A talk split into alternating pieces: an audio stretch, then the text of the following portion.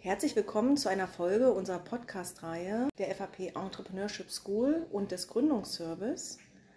Heute spreche ich mit Janis Wetzlauk der Badedampfer GmbH oder ich kenne es unter badedampfer.de über Themen zur Finanzierung seines Startups und auch bereits ähm, Vergrößerung seines Unternehmens und äh, Folgeinvestitionen. Hallo Janis. Hallo Annette, danke, dass ich hier sein kann und ja, schön, dass du hier bist. Danke. Nur für unsere Zuhörer. Wir sitzen hier gerade auf den Wasserterrassen mitten in Berlin-Treptow auf der Spree. Vor mir zwei schwimmende Whirlpools und ein Saunadampfer. Janis, kannst du uns kurz vorstellen, was du machst? Ähm, ja, genau. Also Badedampfer und Saunadampfer hast du schon genau richtig äh, erzählt. Ähm, das ist äh, quasi das Konzept, was ich äh, mir überlegt habe und jetzt seit knapp zwei Jahren betreibe. Ähm, um das mal so den, den Zuhörern so ein bisschen äh, verständlich zu erklären, das ist quasi eine schwimmende Badewanne. Ähm, man sitzt in der Badewanne äh, auf einem Boot und fährt aus der Badewanne heraus ein Boot durch die Gegend ähm, und sich selber natürlich dementsprechend äh, auch. Und ähm, genau, äh, die verleihen wir hier vom Treptower Park, von der Insel der Jugend oder gegenüber von der Insel der Jugend am Segelschiff Restaurant Clipper. Haben wir unseren Standort, haben da ein kleines Hausboot, was als Umkleide dient und als Verleihstation. Dann kommen unsere Gäste dort an, hüpfen, ziehen sich um, hüpfen in den Pool rein. Wir erklären ihnen einmal, wie es funktioniert und dann haben sie eine wunderbare Zeit in, in der Stadt auf der Spree. Wunderbar. Und macht ihr das ganzjährig? Genau, das ist eigentlich so das, äh, sag ich mal, der größte ähm, Erfolgsfaktor mit auch, dass wir nicht wie normalerweise ein Bootsverleih äh, eine Saison hat, sondern wir haben wirklich durchgehend geöffnet. Bedeutet also wirklich im Sommer haben wir äh, genauso geöffnet wie auch im Winter bei, bei wirklich kalten Temperaturen, bei so einem richtig ekligen Novembertag, äh, 3 Grad und Nieselregen ist eigentlich das schönste Wetter, um im Badedampfer zu sitzen. Ähm, man hat dann 40 Grad Wassertemperatur ungefähr äh, bis zur Schulter, sitzt da drinnen, äh, kann abtauchen auch bis äh, zum Kinn, sage ich mal, und und ähm, hat wirklich eine richtig, richtig gute Zeit äh, im warmen Wasser, auf dem Wasser, auf der Spree. Das hört sich gut an. Ich sehe hier gerade so einen hergerichteten Whirlpool-Dampfer. Sag mal, wie viele Personen passen in einen rein, in einen Dampfer? Auf die Badedampfer passen maximal sechs Personen. Mhm. Bei sechs Personen sitzt man. Also es ist wirklich ein, ein runder, äh, ein runder kleiner Pool ähm, mit integriertem Ofen, also der das ganze Wasser dann nachheizt, äh, insbesondere im Winter halt entscheidend. Und äh, maximal passen sechs Leute rein. Wir haben ganz, ganz unterschiedliche Konstellationen der, der Gäste von, äh, von super vielen Pärchen angefangen, über Families natürlich, ähm, aber auch äh, Freundesgruppen und ähm, ja, zwischen, zwischen zwei und sechs Personen sind so die, die, die Standardzahlen, sage ich mal. Und benötige ich einen Bootsführerschein? Nee, da haben wir nämlich darauf geachtet natürlich, dass, äh, dass das so viele Leute wie möglich auch ähm, machen können, äh, ohne eine Voraussetzung irgendwie zu erfüllen. Ähm, die einzige Voraussetzung ist eigentlich das Alter. Ähm, und äh, ansonsten braucht man keinen Führerschein dafür. Wir haben äh, uns entschieden für einen Elektromotor, bedeutet also, was wirklich super viele Vorteile hat. Zum einen, man hört wirklich gar nichts vom Motor, man gleitet so mit, mit Fullspeed so 4 bis 5 km/h durch die Gegend, was super angenehm ist. Ähm, man, man riecht auch nichts von dem Motor oder so ähm, und hat einfach nur so ein bisschen Holzknistern und einen Holzkamingeruch, was äh, das Ganze so zu einem, zu rustikalen, aber trotzdem schönen, halbwegs dekadenten Erlebnis irgendwie macht. Und äh, dementsprechend kann jeder das, äh, das Boot fahren ohne Vorerfahrung und bekommt bei uns vor Ort eine kurze Einweisung. Toll. Ich sehe hier auch ein Boot hergerichtet mit, ähm, mit Getränken, die dazugerichtet werden. Bringen die Gäste ihre Getränke mit oder könnt ihr was? Wir, also das, äh, die Boote sind wirklich super geworden. Von, von Anfang an, das, selbst das erste Boot so als Prototyp ist wirklich klasse geworden. Ähm, aber wir versuchen halt mit unserem Service drumherum eigentlich so ein, so ein rundum Wohlfühlpaket zu, zu, mhm. zu bieten. Ähm, was halt äh, bedeutet, dass wir eine Umkleide haben als, als Verleihstation, als, als Welcome-Station, wo Gäste ihre Sachen lassen können ähm, und direkt daneben dann die Boote direkt haben. Und dementsprechend so als, als Paket drumherum haben wir Getränke, wir haben Verleih für Bademäntel, wir haben Handtücher da, wir haben hier eine super Kooperation mit dem, mit dem Restaurant Clipper hier für Fingerfoodplatten. Bedeutet also, man kann sich rundum eigentlich herkommen, hat man bräuchte theoretisch nicht mal eine Badehose dabei zu haben oder Badeklamotten, weil auch die haben wir da zum Verkauf. Bedeutet also, äh, man kann eigentlich so, wie man ist, herkommen und äh, reinspringen und, und eine richtig gute Zeit haben. Ähm, allerdings sind wir immer relativ gut ausgebucht, dementsprechend buchen die meisten Leute halt irgendwie so zwei bis vier Wochen im Voraus. Das ist gut zu wissen. Sag, ihr besteht jetzt oder badedampfer.de besteht jetzt seit circa zweieinhalb Jahren durch mhm. die Corona-Zeit durchweg. Wie kamst du auf die Idee? Mm, die, die Idee grundsätzlich ist entstanden, also zum Background, ich bin eigentlich Personal Trainer und habe äh, viele Jahre auf dem Kreuzfahrtschiff gearbeitet, mhm. äh, im, im Bereich Personal Training, aber auch im Bereich Spa. Ähm, also auch als äh, Sauna-Aufgussmeister und im Spa-Bereich auch verschiedene andere Tätigkeiten noch gemacht. Und, und da ist so ein bisschen die Idee entstanden ähm, ähm, für, ein, für eine schwimmende Badewanne, einen schwimmenden Whirlpool, äh, ohne äh, ein Riesenschiff dabei zu haben, sondern wirklich nur in, mit diesem schwimmenden Pool durch die Gegend zu fahren.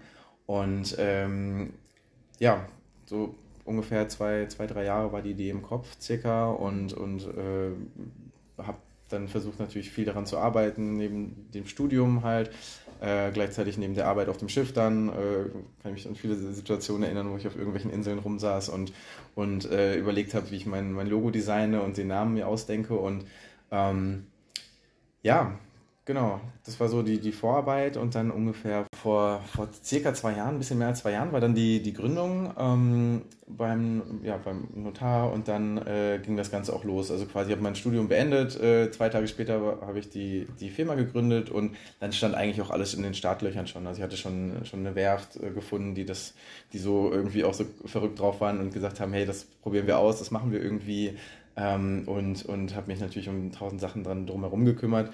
Und das hat dann irgendwie alles äh, ganz gut funktioniert auch, ähm, insbesondere halt auch durch, die, durch den Standort, den ich dann hier irgendwann für mich oder gewinnen konnte und sagen konnte, hey, wir, wir haben eine, oder ich habe ein Konzept, was, was im Winter funktioniert und, und das war eigentlich so die, der, der Türöffner ähm, für, das, für das Ganze. Mhm. Und ja, und Corona hast du eben angesprochen, äh, ein Riesenthema natürlich, äh, begleitet uns jetzt quasi seit ja fast seit Beginn an. Also äh, das, das erste Boot habe ich bekommen im September 2019. Da war noch, da war die Welt noch in Ordnung.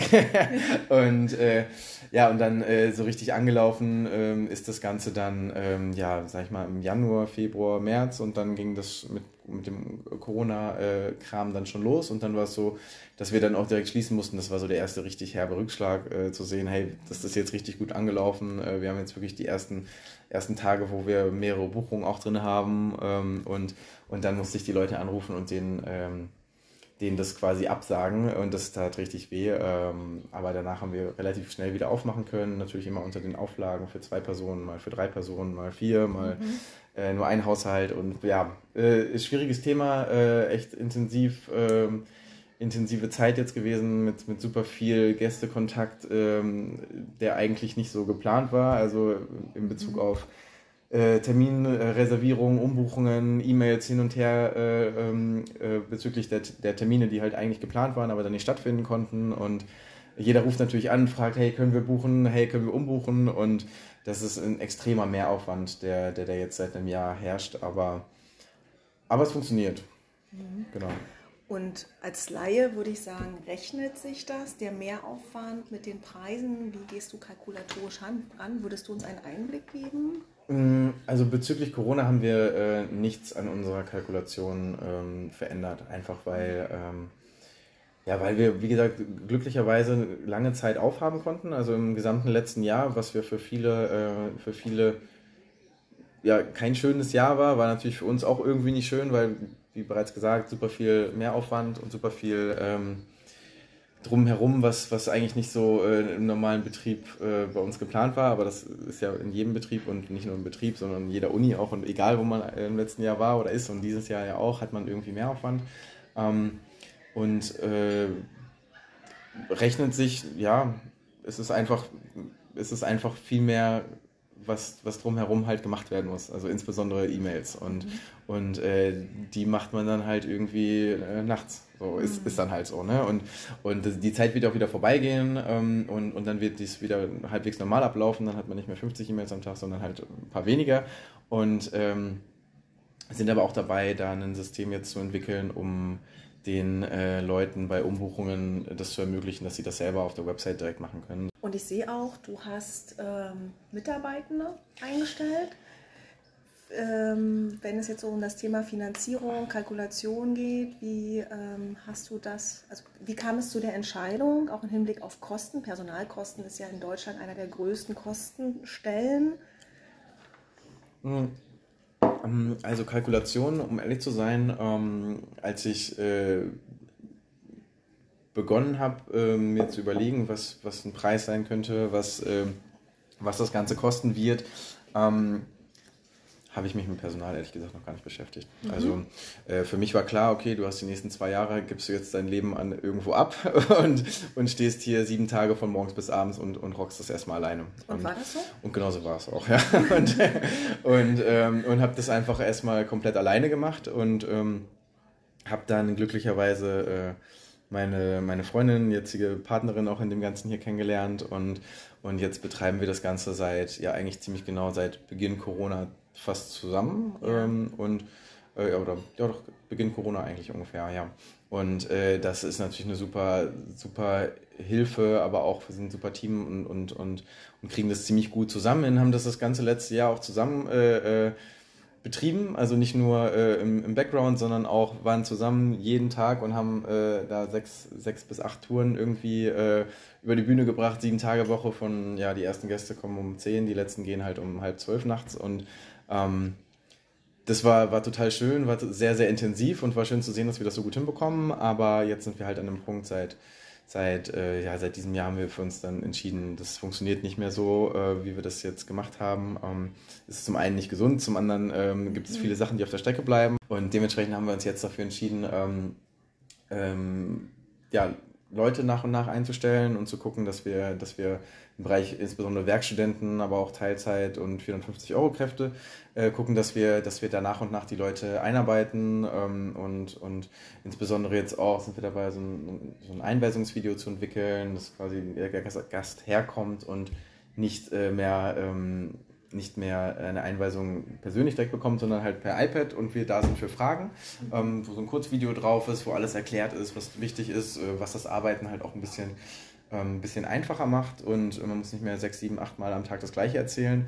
Mhm. und es können natürlich auch viel, viel weniger äh, Fehler entstehen. Bei umso mehr Leute man hat, umso mehr äh, kann da, glaube ich, auch schief gehen, umso mehr wird vergessen. Und es sind halt einfach wichtige Sachen, die auf dem Wasser halt auch zu beachten sind, wie auf der Straße, die, äh, die halt in einem Video nicht vergessen werden können. Und dementsprechend sind wir jetzt dabei, ähm, nach und nach Leute einzustellen und gleichzeitig aber auch das zu, so zu professionalisieren, dass, dass Fehler gar nicht entstehen können, auch wenn man mehr Leute hat. Wunderbar, hört sich nach einem guten Qualitätsmanagement an, das ja, aufgebaut wird. Wir sind dabei, ja. ja. Ich habe vorhin, ähm, wenn ich es richtig verstanden habe, äh, gehört, ja, vor ein bisschen über zwei Jahren sind wir zum, bin ich zum Notar gelaufen und habe die ähm, GmbH gegründet. Wenn ich jetzt an die Rechtsform GmbH denke und nochmal so zu unserem Thema heute Finanzierung, denke ich, ah, das kostet ja auch Geld. Warum hast du dich für eine Kapitalgesellschaft und auch für eine GmbH explizit äh, entschieden, statt zum Beispiel ein Einzelunternehmen als natürliche Person oder eine Unternehmergesellschaft äh, statt einer GmbH? Mhm. Ähm, also hat äh, GmbH hat ja grundsätzlich äh, mehrere Vorteile, natürlich auch Nachteile, aber für mich haben die Vorteile ähm, deutlich, äh, ja, deutlich mehr Gewicht gehabt. Ähm, mhm. Insbesondere halt die, die beschränkte Haftung. Ähm, das war so ein Thema, mhm. ist die erste Selbstständigkeit. Äh, man ist natürlich extremst überzeugt von seiner Idee, was glaube ich jeder Gründer sein muss, ähm, um, um, um überhaupt, äh, um überhaupt, sag ich mal, auch äh, einen Erfolg vielleicht erzielen zu können. Ähm, und ähm, ja, da war einfach so der Gedanke, okay, ich bin extrem überzeugt davon, ähm, vielleicht sind es nicht alle anderen auch, ja. äh, dementsprechend sich irgendwo auf, äh, auf eine Art und Weise abzusichern und, äh, ja. und ähm, klar bin ich jetzt in dem Alter, wo ich jetzt noch kein Haus habe oder so, was, was dann äh, bei einer Einzelperson dann ähm, irgendwie da auch auf dem Spiel steht, aber, aber für mich war die, die beschränkte Haftung auf jeden Fall ein Grund ähm, für die GmbH, zum anderen aber auch die, die, ähm, ja, die Wahrnehmung in der Öffentlichkeit, also im, im Zusammenhang mit, äh, mit anderen Unternehmen, ähm, ähm, wird man auch anders wahrgenommen, das ist meine Erfahrung auf jeden Fall, wenn man eine GmbH ist, als wenn man jetzt ein eingetragener Kaufmann beispielsweise ist oder, oder ähm, eine mhm. UG ist. Äh, und ähm, UG kam für mich nicht in Frage, weil einfach das Investitionsvolumen von Anfang an so hoch war, dass mhm. das für mich gar keinen oder meiner Meinung nach gar keinen Sinn gemacht hätte, da zu sagen, hey, ich gründe eine UG und muss das halt nächstes Jahr umändern. Ja. Dementsprechend war von Anfang an die, die ähm, für mich äh, klar, okay, das wird eine GmbH ähm, und, und halt auch so zukunftstechnisch gesehen ähm, kann man mit einer GmbH halt viel mehr anfangen äh, im Bereich äh, Expansion, Weiterentwicklung und Gesellschaftsanteilen und, und deswegen war für mich von Anfang an, ich habe mich ziemlich intensiv mit allen Themen beschäftigt, die irgendwie mit Gründung angehen, mit, ähm, äh, mit, mit äh, Finanzierung, mit, mit allem, was so drumherum ist und äh, da war für mich, gab es für mich keinen Weg irgendwie drumherum, äh, eine GmbH zu gründen. Mhm. Wunderbar, eine klare Entscheidung. Ja, ja, absolut, hast. absolut, ja. Sehr gut. Und äh, was ich jetzt noch gehört habe, ist, Mensch, ich hatte ja auch ein, ein hohes Investitionsvolumen am Anfang ähm, mhm. und deshalb, das war auch ein Grund dafür, äh, dass du dich für die Rechtsform GmbH entschieden hast. Würdest du uns erläutern, wie du auf dein perfektes Investitionsvolumen gekommen bist? vor am Anfang, mhm. weil ich sehe auch schon ein expandiertes mhm. Unternehmen hier stehen? Ähm, um ehrlich zu sein, ich, ich bin, nicht, äh, bin nicht der Typ, der, der alles äh, aufs, aufs Kleine runterrechnet und, ähm, und äh, bin eher der, der ja, nicht, nicht der Theoretiker, eher der, der Macher, ehrlich gesagt, mhm. einfach. Und, ähm, und habe die Idee im Kopf gehabt, die Vision im Kopf gehabt und, und ähm, und natürlich muss man irgendwie darauf achten, äh, was das dann am Ende auch kostet. So macht ja, macht ja auf jeden Fall Sinn und was man damit dann irgendwie verdienen könnte und ob das irgendwie alles aufgeht, was man sich da so überlegt. Ähm, aber für mich war äh, das klar, dass das funktionieren wird. Ähm, mhm. Da gab es wirklich keinen Weg dran vorbei. Ähm, und, und dass das auch so funktionieren wird, dass sich das irgendwann dann rentiert. Und, und äh, Investitionsvolumen natürlich absolut abhängig davon, äh, was, was das kostet, so ein Boot zu bauen. Also das kann ich ja nicht bestimmen. Ich kann jetzt nicht sagen, ich, ich habe 10.000 Euro und ich muss damit irgendein Boot bauen. So, dann lacht dich jede Werft aus und sagt, ey, 10.000 Euro kriegst du nicht mal die Konstruktion. so, und, ja. und äh, dementsprechend ist das natürlich absolut abhängig davon gewesen, ähm, was, äh, was insbesondere so der größte Faktor ähm, Schiffsbau an sich erstmal Entwicklungskosten äh, ja. betrifft. Ähm, und da ist man natürlich absolut blind und abhängig davon, was einem gesagt wird. Also da, da kann man so viel kalkulieren, wie man will und kann so viel auf sein Konto gucken, was man hat oder was man nicht hat oder was man an Geld einsammeln kann. Bringt einem alles nichts, wenn die Werft dann am Ende eine, eine Zahl sagt, die man nicht bezahlen kann oder, oder die man nicht oder anders kalkuliert hat. Und, und äh, dementsprechend war es im Vorfeld, ähm, ich gucke, was passiert. Also ich gucke, was, äh, guck, was die mir für eine Summe sagen, rechne mir das alles durch und überlege, ob das, ob das für mich Sinn macht, ob das Risiko es wert ist. Und ähm, und für mich war dann der Punkt, dass ich gesagt habe, ähm, ich, ich entwickle beispielsweise, ich entwickle keine App und habe am Ende irgendeine Software, die vielleicht gar nicht gebraucht wird, ja. sondern ich habe was in der Hand.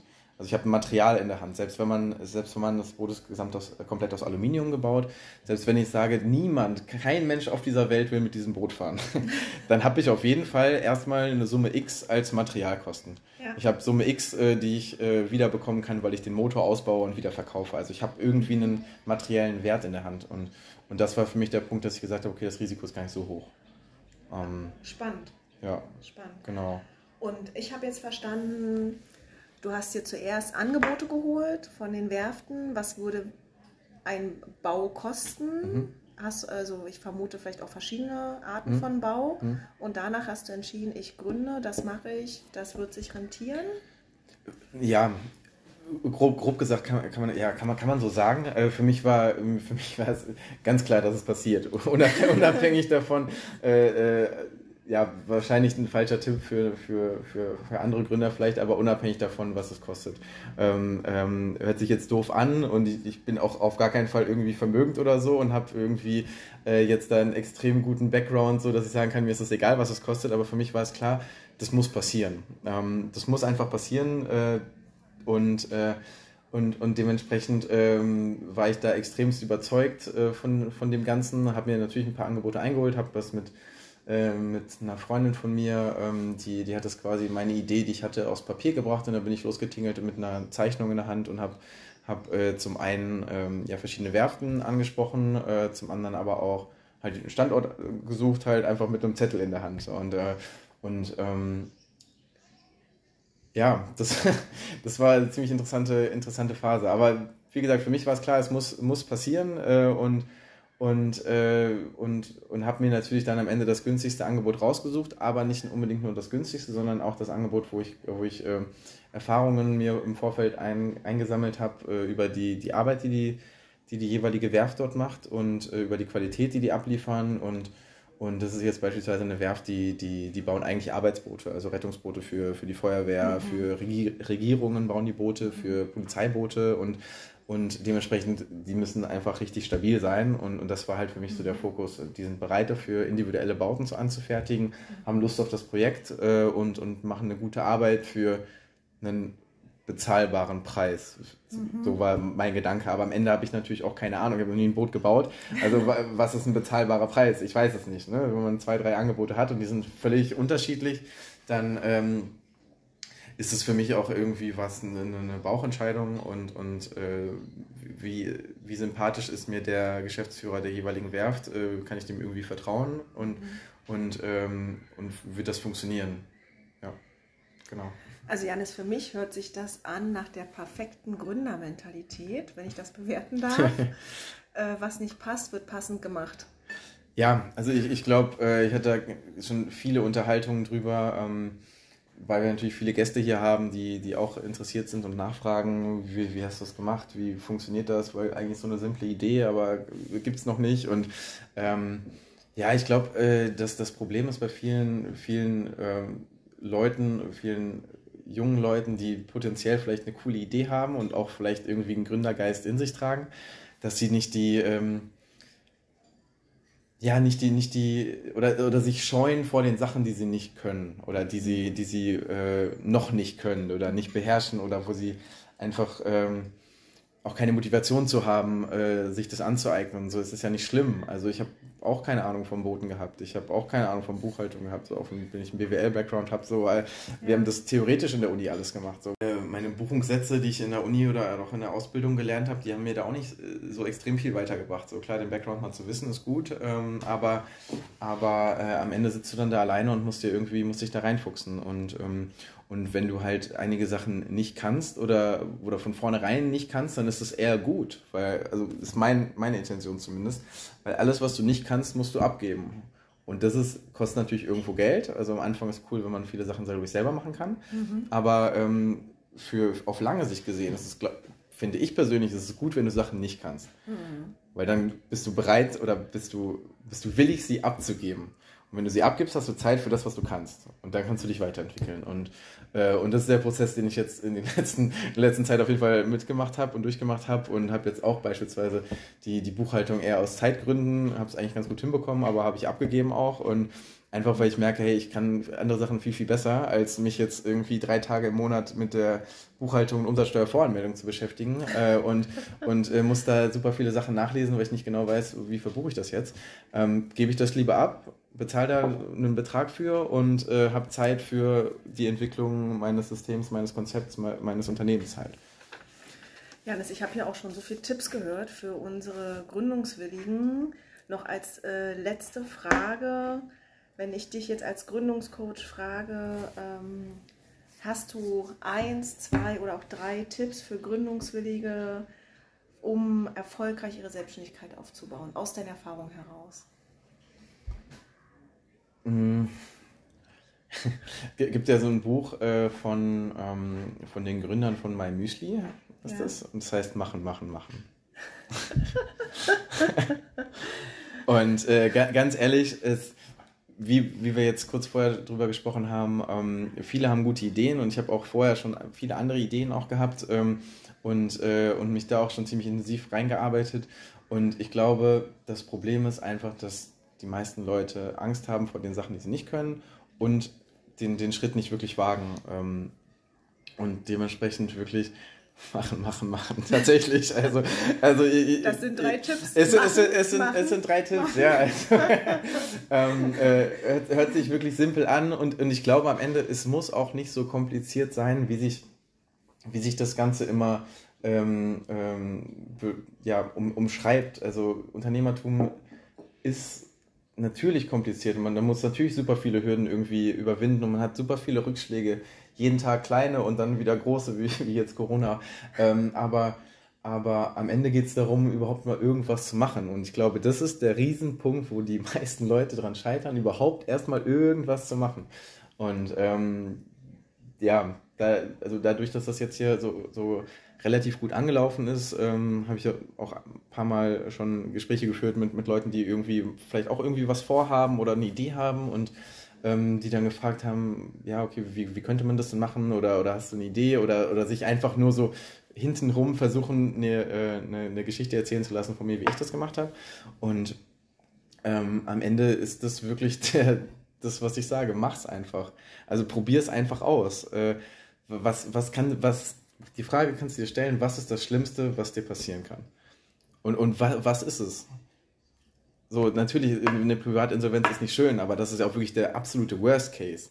Ähm, und was, was ist sonst noch schlimm, was, was dir passieren kann? So, du bist gescheitert, ja, du kannst dann nur daraus lernen. Eine Erfahrung gemacht. Ja, du hast eine Erfahrung gemacht. Und gerade wenn du jung bist, ähm, und, äh, und selbst wenn ich äh, jetzt hiermit irgendwann, warum auch immer, kann ja immer irgendwas passieren, ähm, keinen Erfolg mehr haben sollte oder, oder, oder im schlimmsten Fall pleite gehen sollte oder so, dann habe ich super, super viel gelernt und bin dann, äh, ja, vielleicht schon 30 dann, aber, aber, aber ähm, aber habe dann ja auch noch zig Jahre vor mir und habe halt schon mal ein Unternehmen gegründet und, und habe schon mal ein Unternehmen geleitet und, und Personal eingestellt und, Mitarbeiter eingearbeitet. Und das macht hauptsächlich Josie, aber, aber, ähm, aber habe super viele Prozesse selber gemacht, habe eine Website gebaut, habe Steuern gemacht, habe Buchhaltung gemacht und das kann mich ja nur weiterbringen, um dann halt nochmal irgendwas Neues aufzumachen. Ne? Oder, oder selbst wenn man sich dann äh, dazu entscheidet, nee, Gründer, ähm, Gründer sein, Unternehmertum ist nichts für mich, dann bist du der wertvollste Mitarbeiter für irgendein Unternehmen, weil du weißt wahrscheinlich mehr als der Geschäftsführer selber, der wahrscheinlich nur eingestellt ist vielleicht oder angestellt oder wie, wie auch immer dann die Konstellation ist.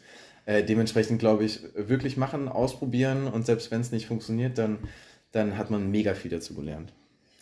Vielen, vielen Dank. Noch eine letzte Frage, weil du das Alter angesprochen hast. Darf ich dich fragen, wie alt du zum Zeitpunkt der Gründung warst? Äh, zum Zeitpunkt der Gründung war ich äh, 25. 25, 26, 25, okay. ja. ja. Nur 25. ja, ja, genau. Vielen Dank, ja. Janis. Super gerne. für ja. dieses ähm, großartige Interview. Ich hatte Spaß. Ähm, wenn ihr Lust habt, badedampfer.de steht in Berlin-Treptow, vielleicht ja auch demnächst noch in anderen Städten erfahrt ja auch über die Internetseite badedampfer.de, richtig? Genau, super gerne auf der Website oder äh, ein Kanal, wo wir echt äh, extrem aktiv sind, ist Instagram. Ähm, das Badedampfer-Berlin und, und da posten wir eigentlich alles, was irgendwie äh, neu ist, wo wir, wo wir irgendwie was verändert haben, wo wir vielleicht ein Boot dazu bekommen oder, oder ähm, irgendeine Umstellung ist. Also da sind wir sehr, sehr aktiv auf jeden Fall, ja. Vielen Dank, Janis. Es war mir ein Pläsier. sehr, sehr gerne, Annette.